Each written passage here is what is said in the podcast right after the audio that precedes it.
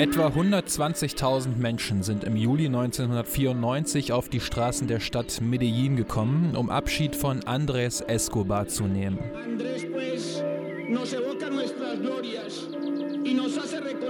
Andrés Escobar, das war ein kolumbianischer Fußballer, der auch in der Nationalmannschaft bei der Weltmeisterschaft 1994 gespielt hat.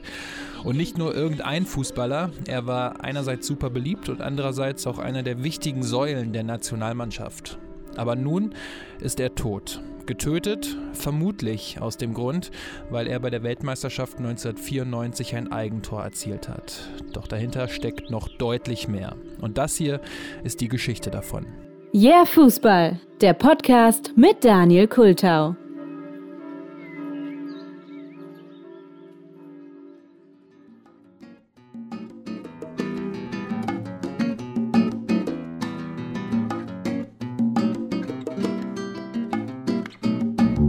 Die Weltmeisterschaft 1990 hatte zwei aufregende Mannschaften. Auf der einen Seite war das Kamerun, das Argentinien in seinem ersten Spiel sogar mit 1 zu 0 besiegte. In dem Sommer kam einfach niemand drum herum, Bilder von Roger Millar zu sehen, wie er an der Eckfahne tanzte und so sein Tor bejubelte. Und auf der anderen Seite ist da Kolumbien mit dem verrückten und exzentrischen Torwart René Higuita und Carlos Valderrama, der überragende Mittelfeldspieler und Anführer, der mit der blonden, langen, gelockten Mähne. Das waren die beiden Mannschaften, die bei der Weltmeisterschaft für Aufsehen gesorgt haben, einfach weil sie so anders waren als der Rest. Und dass diese beiden Mannschaften schon im Achtelfinale aufeinander getroffen sind, war einerseits schade, weil sie eigentlich beide mindestens ins Viertelfinale gehört hätten. Andererseits natürlich auch irgendwie schön. Schließlich ist es dadurch zum direkten Clash der Stile gekommen. In den 90 Minuten gab es allerdings keine Tore, sodass beide Teams in die Verlängerung gehen mussten. Und da hat Roger Millar dann erst das 1 zu 0 für Kamerun und nur drei Minuten später das 2 zu 0 für Kamerun erzielt. Das 2 zu 0 unter Mithilfe des kolumbianischen Torwarts René Higuita, der immer mal wieder für eine Showeinlage gut war, den Ball aber nun im Dribbling gegen Roger Millar vertändelt hatte. So hat sich das damals im ZDF angehört. Wieder Roger Millar und jetzt ist Egeta doch der Scharlatan. Der schmale Grat, habe ich gesagt am Anfang, zwischen Clownerie und Kunst. 25 Meter vor dem Tor verliert er den Ball an Roger Millar. Das kann man mit dem nicht machen. Es sieht so aus, als würde er hier schon lachen. Igita versucht es noch, ihn umzusäbeln schafft das nicht mehr. Der Rückpass war allerdings auch vom Allerfeinsten hier von der Außenseite. 2 zu 0 für Kamerun. Zwar schießt Kolumbien durch Bernardo Redin noch den Anschlusstreffer, aber das reicht nicht mehr. Und damit steht Kamerun im Viertelfinale und Kolumbien ist ausgeschieden. Bis dahin war das aber die beste Platzierung, die Kolumbien je bei einer Fußball-Weltmeisterschaft erreicht hatte.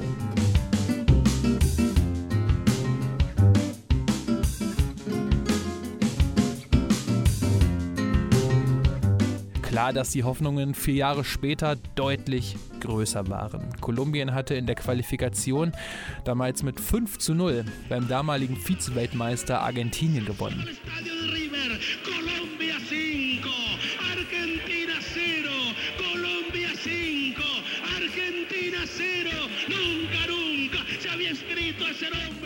Und auch dank dieser Vorstellung ist Kolumbien dann als schon sowas wie ein Geheimfavorit in das Turnier 1994 in den USA gegangen.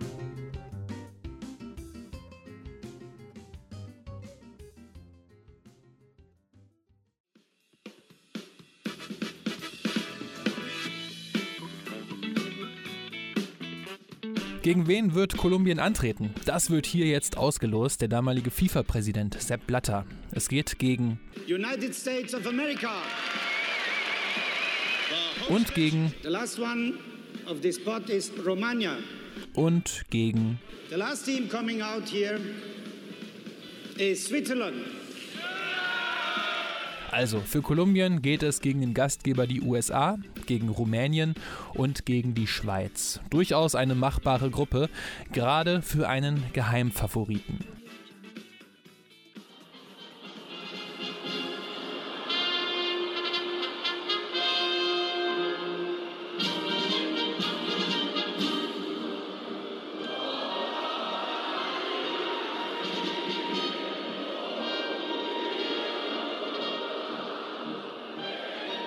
Das erste Spiel bestreitet Kolumbien dann gegen Rumänien. Die Rumänen damals mit dem genialen Spielmacher George Hagi. Die Episode zum rumänischen Fußball findet ihr übrigens in den Show Notes.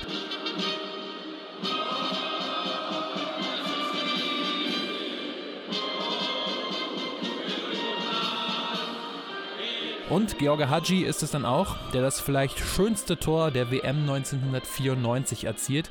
Aus gut 40 Metern trifft er von der linken Seite genau in den Winkel. down the left that they concentrate this attack. Oh, what a stunning blow that one is. And Hadji proves his worth yet again.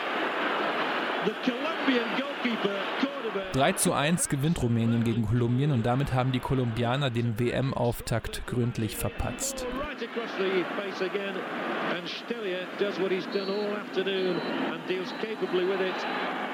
It's an extraordinary scoreline in so many ways. And Florin Radicau is the Romanian hero once again. Gegen die USA muss daher im zweiten Gruppenspiel schon ein Sieg her, um das Achtelfinale noch erreichen zu können. Mit dabei ist auch Andres Escobar mit der Rückennummer 2. Er ist zu dem Zeitpunkt 27 Jahre alt, Verteidiger und einer der wichtigsten Säulen des Teams. Aufgrund seines Verhaltens auf und neben dem Platz bekommt er den Spitznamen The Gentleman. Er ist also sehr beliebt, sehr angesehen und sehr respektiert.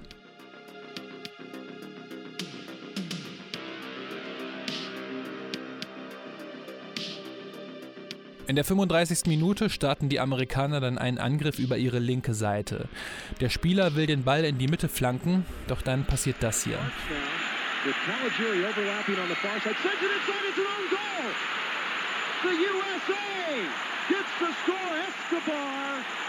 on the own goal and the United States leads Colombia 1 to nothing. Andres Escobar will die Flanke abwehren, weil direkt hinter ihm ein Amerikaner einschussbereit steht, lenkt sie aber in das eigene Tor ab. 1 zu 0 für die USA. Andres Escobar, der sitzt im Strafraum und ihn nimmt dieses Eigentor sichtlich mit. Am Ende verlieren die Kolumbianer mit 1 zu 2 und damit ist der Geheimfavorit bereits nach zwei Spielen ausgeschieden. Im letzten Gruppenspiel gibt es zwar noch einen 20 Sieg gegen die Schweiz, aber der ist relativ wertlos, denn am Ende ist Kolumbien Gruppenletzter und muss nach Hause fahren. In der Mannschaft und in der gesamten Bevölkerung herrscht große Enttäuschung, aber auch Wut. Und dahinter, hinter all dem, steckt noch viel mehr.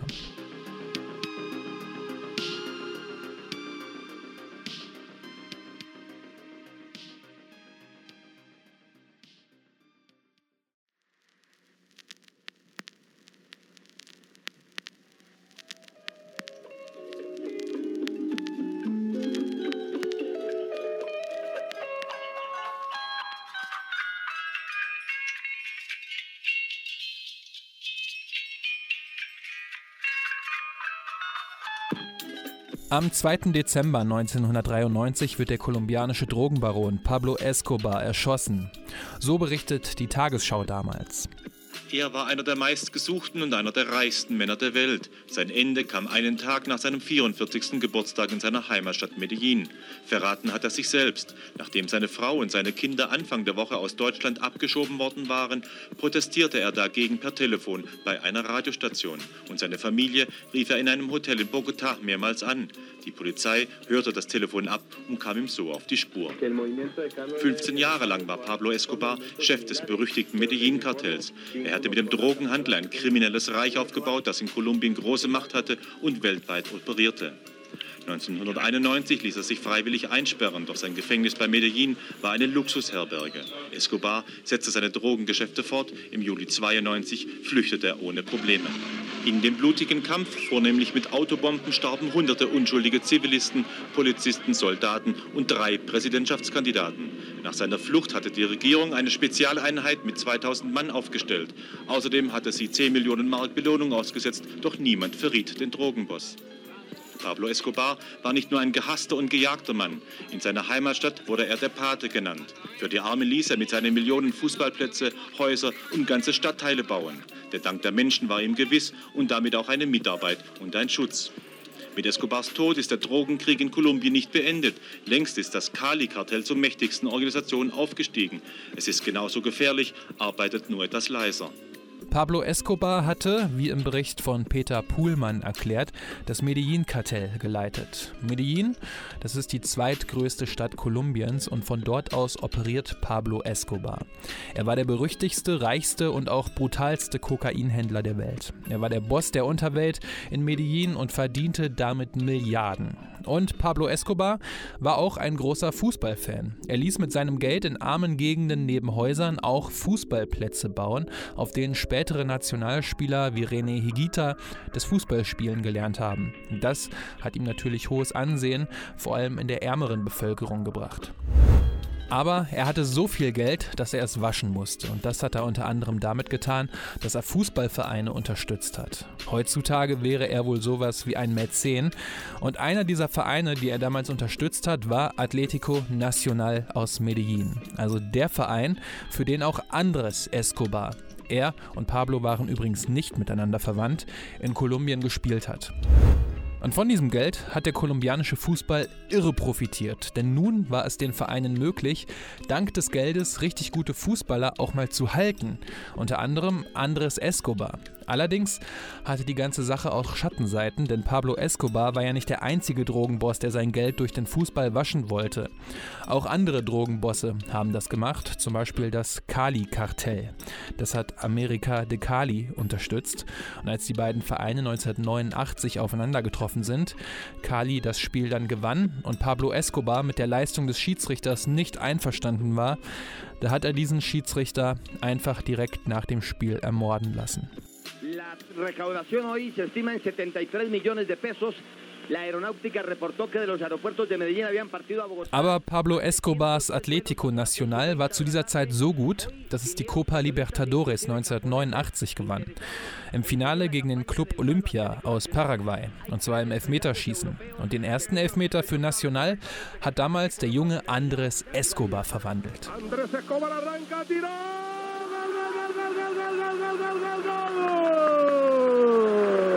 Und das Elfmeterschießen ist dramatisch. National-Torwart René Higuita hält einige Elfmeter, aber seine Teamkollegen treffen einfach nicht. National vergibt viele Matchbälle, doch am Ende trifft Leonel Alvarez zum Titelgewinn für Nacional. Copa Libertadores, tiró, tiró, gol, gol, gol, gol. Colombia campeón de América, Colombia campeón de América, Nacional campeón de América, Colombia campeón de América, Colombia campeón de América. Und damit hat Pablo Escobars Atlético Nacional die Copa Libertadores, also die südamerikanische Champions League, gewonnen. Und das auch dank des Drogengeldes, denn das floss von vielen Seiten in den kolumbianischen Fußball. Und das hatte zur Folge, dass auch viele kolumbianische Nationalspieler direkt etwas mit den Drogenbossen zu tun hatten. Und sei es nur, dass es ihre Chefs waren, also diejenigen, die ihnen ihr Gehalt gezahlt haben. Andere waren dem Kokain verfallen oder haben sogar für die Kartelle gearbeitet. Man spricht hier vom sogenannten Narco-Football, also dem Fußball, der von den Drogenbossen finanziert wurde. Mit Spielern wie Carlos Valderrama, Andres Escobar und René Higuita wurde Kolumbien so zu einer der aufregendsten Mannschaften der WM 1990. Doch, wie schon gehört, war gegen Kamerun im Achtelfinale Schluss. Wieder Roger Millar. Und jetzt ist Egeta doch der Scharlatan. Und in den nächsten vier Jahren bis zur WM 1994 veränderte sich das Land Kolumbien umso mehr. Denn Pablo Escobar wurde im Kampf gegen die Auslieferungsgesetze immer skrupelloser. Er hatte Angst, dass ihn Kolumbien an die USA ausliefern würde. Und so versank das Land nicht nur in einem Drogenkrieg, sondern schon in einem Bürgerkrieg. Kolumbien war damals das Land mit den höchsten Mord- und Entführungsraten. Und Medellin, das war die gefährlichste Stadt der Welt.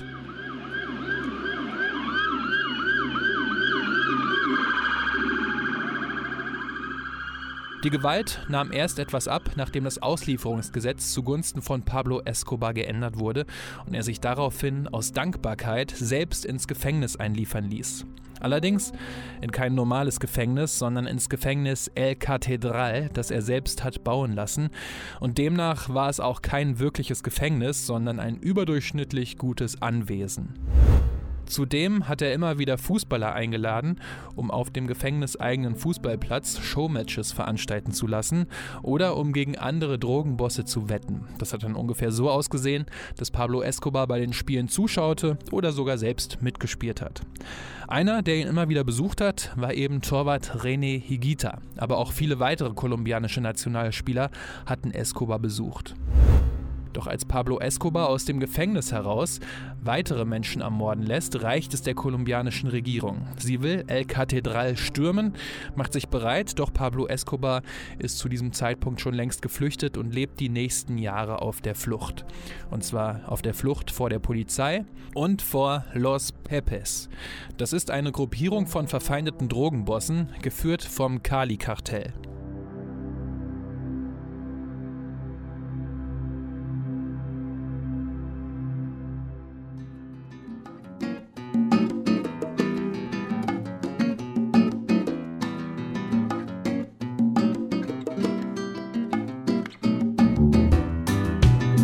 Während Kolumbien in dieser Zeit weiter im Chaos versinkt, sorgt eine Sache für gute Laune bei den Menschen und das ist die kolumbianische Fußballnationalmannschaft. Die spielt unter ihrem Trainer Francisco Maturana einen richtig guten und erfolgreichen Fußball. Die Nationalmannschaft hat es sich auch zur Aufgabe gemacht, das Bild von Kolumbien international aufzupolieren. Sie spielt aufregend, verhält sich respektvoll und hat eine Kampagne mit Andres Escobar als Gesicht geplant. Warum gerade mit ihm? Weil eben Andres Escobar sowas wie der Vorzeigespieler ist. Er war damals mit 27 Jahren einer der besten Verteidiger in ganz Südamerika. Er leistete sich wohltätige Arbeit und las jeden Tag in der Bibel. Übrigens mit zwei Lesezeichen.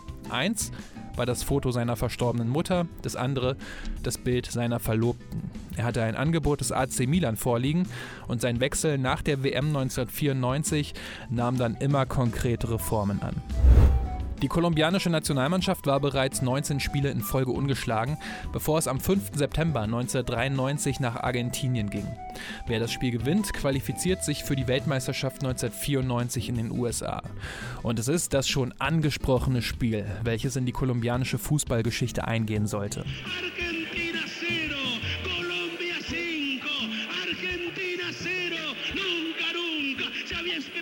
Bis zur Weltmeisterschaft sind es 33 Spiele, von denen Kolumbien nur ein einziges Spiel verloren hat. Die brasilianische Legende Pelé ernennt Kolumbien sogar zum WM-Favoriten. Wenn die Menschen aus Kolumbien dem häufig gefährlichen und fürchterlichen Alltag entfliehen wollten, dann gingen sie damals zum Fußball.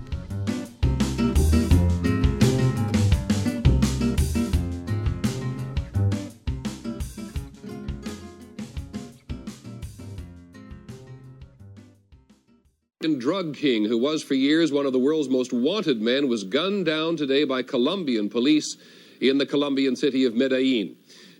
Doch am 2. Dezember 1993 ändert sich das Bild in Kolumbien. Drogenboss Pablo Escobar ist tot. Er wurde erschossen. Und so berichtet der Sender ABC damals. From people who ran drugs to people who ran the country. Here's ABC's Mark Potter. Police say Escobar was killed near a shopping mall in Medellin, Colombia. He was shot to death by members of an elite police squad that had been searching for him since he escaped from this prison outside Medellin a year and a half ago. Colombia's prosecutor general called Escobar's killing excellent for the country. Excellent for the country, also exzellent für Kolumbien, hat es ein kolumbianischer General damals genannt. Doch das ist es eben nicht, denn nun stürzt Kolumbien noch tiefer in die Kriminalität, denn mit Pablo Escobar ist der Boss der Unterwelt nun gestorben. Und nun gieren die Kriminellen danach, genau diesen Platz einzunehmen. Denn als Pablo Escobar noch am Leben war, da hatte er Regeln aufgestellt. Unter anderem durfte niemand entführt werden und illegale Aktivitäten mussten bei ihm quasi angemeldet werden. Nun war Pablo Escobar tot und die Unterwelt in Medellin dadurch total entfesselt. Und das wirkt sich auch auf einen der letzten Safe Spaces der KolumbianerInnen aus, den Fußball und die kolumbianische Nationalmannschaft.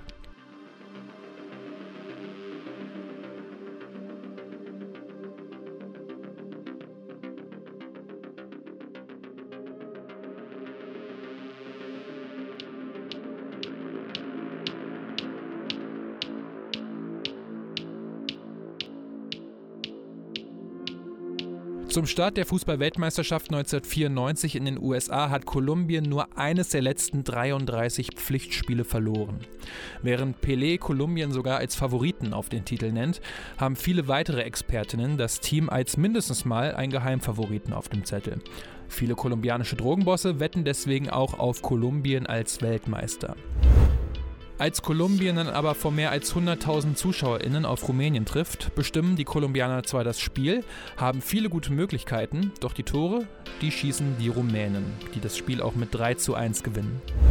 Und vor dem zweiten Spiel gegen die USA ist nicht nur der Druck des Ausscheidens schon auf dem Kessel, sondern zusätzlicher Druck aus der Heimat. Denn Drogenbosse, die auf Kolumbien gewettet haben, senden Morddrohungen an das Team und deren Familien, die bei der Mannschaft auch ankommen. Es gibt auch die Forderung, dass Gabriel Barrabas Gomez, der Sechser Kolumbiens, nicht spielt, ebenfalls mit Morddrohungen versehen. Diese Drohungen kommen auch von Kriminellen, die mit dem Fußball Geld verdienen. Sie wollen, dass ihre Spieler in dem großen Schaufenster WM auflaufen, damit sich von ihnen der Marktwert erhöht und sie diese Spieler teuer verkaufen können. Trainer Francisco Maturana lässt Barabbas zu seinem eigenen Schutz und dem seiner Familie und Angehörigen draußen. Aber die Mannschaft lässt das natürlich nicht kalt. Die Spieler sorgen sich um ihre Familien in der Heimat. Sie haben Angst, dass sie entführt oder sogar getötet werden. Und mit diesem Gefühl müssen sie nun auf den Rasen und gegen die USA spielen. Gegen den Gastgeber, der aber der krasse Außenseiter war und gegen den Kolumbien 1984 das letzte Mal verloren hatte. Fünf der sechs Spiele hatte Kolumbien seitdem gegen die USA gewonnen. Und dann kommt in der 35. Minute eben dieser Moment. Flanke USA, Eigentor Andres Escobar. with Caligiuri overlapping on the far side. Sends it inside, it's an own goal! The USA gets the score. Escobar on the own goal, and the United States leads Colombia 1 to nothing. Und als Escobar aufsteht und in die Ferne schaut, könnte man den Eindruck gewinnen, dass Escobar genau in diesem Moment schon wusste, dass es mehr war als nur ein Eigentor, das ihm da unterlaufen ist. Die USA schießen noch das 2 zu 0, Kolumbien trifft nur noch zum 1 zu 2, verliert und ist somit bereits in der Vorrunde ausgeschieden. Es ist nicht nur das Ende der kolumbianischen WM-Träume, sondern auch das Ende des Narco-Football.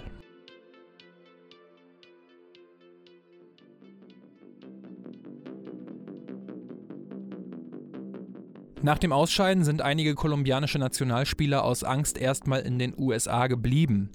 Diejenigen, die zurückgekehrt sind, haben Leibwächter an die Seite gestellt bekommen, was die Spieler natürlich verunsichert hat.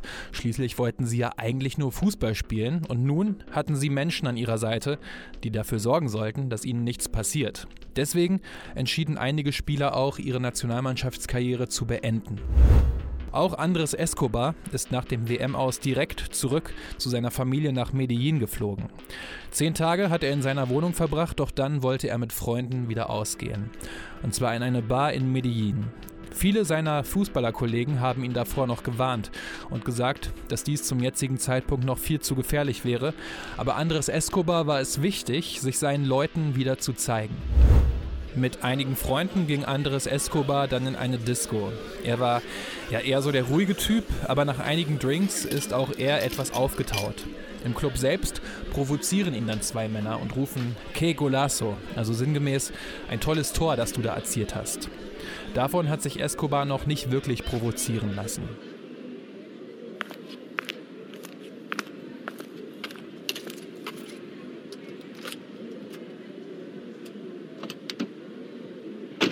Doch als er fahren wollte, sind die Männer hinterhergekommen und haben ihn weiter beleidigt und Escobar wurde dadurch immer wütender. Er setzte sich in sein Auto und fuhr zu ihnen rüber, um mit ihnen zu reden. Doch dann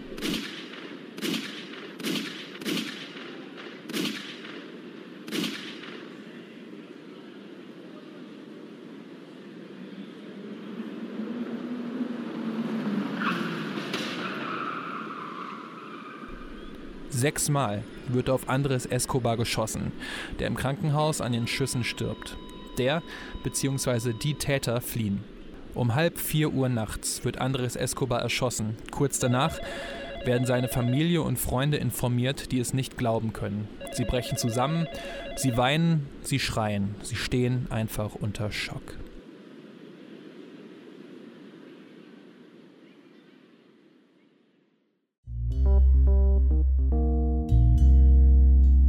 Was steckt hinter diesen Schüssen? Es wird gemutmaßt, dass es Rache von Drogenbossen für das Eigentor und eine dadurch verlorene Wette war. Dass es alles eine geplante Aktion war und nun die anderen Nationalspieler dran wären.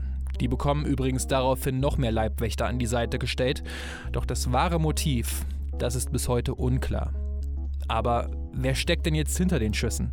Ein Zeuge hatte sich das Kennzeichen gemerkt und es an die Polizei weitergegeben. Es hat die Polizisten direkt zu den Gaillon-Brüdern geführt. Bei denen handelt es sich um Drogenhändler, die Pablo Escobar damals den Rücken gekehrt und sich Los Pepes angeschlossen hatten. Also dem Kartell, das Pablo Escobar damals auf seiner Flucht gejagt hatte. Und die hatten durch den Tod von Pablo Escobar so viel Selbstvertrauen gewonnen, dass sie keine Widerworte geduldet haben. Auch nicht von Andres Escobar. Wer geschossen hat, ist ebenfalls bis heute unklar. Die Gaillon-Brüder sollen damals 3 Millionen Dollar Bestechungsgeld an die Staatsanwaltschaft gezahlt haben, die daraufhin gegen einen Handlanger der Gaillon-Brüder ermittelt hat. Und zwar gegen Humberto Munoz Castro, der dann auch zu 43 Jahren Gefängnis verurteilt wurde. Die Gaillon-Brüder kommen mit geringen Geldstrafen und einem Hausarrest davon.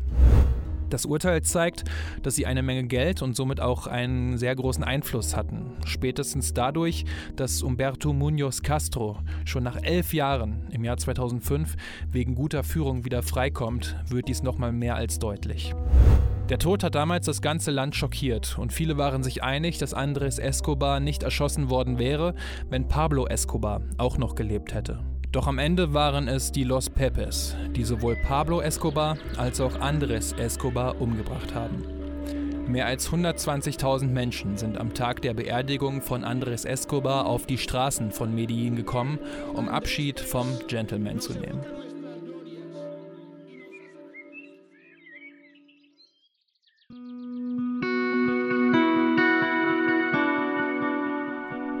Mit den Toten von Pablo Escobar und Andres Escobar starb auch die große Zeit des kolumbianischen Fußballs.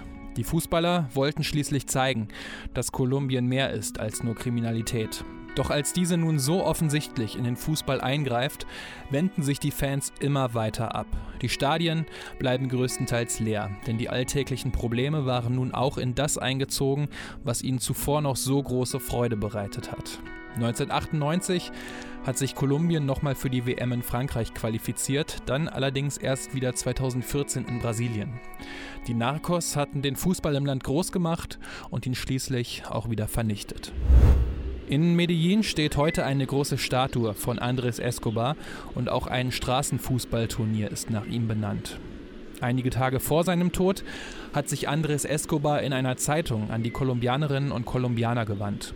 Er hat davon geschrieben, dass man aus der WM 1994 trotzdem etwas für die Zukunft mitnehmen könnte. Die letzten Worte des Textes waren Hasta pronto, porque la vida no termina aquí. Bis bald, denn das Leben endet nicht hier.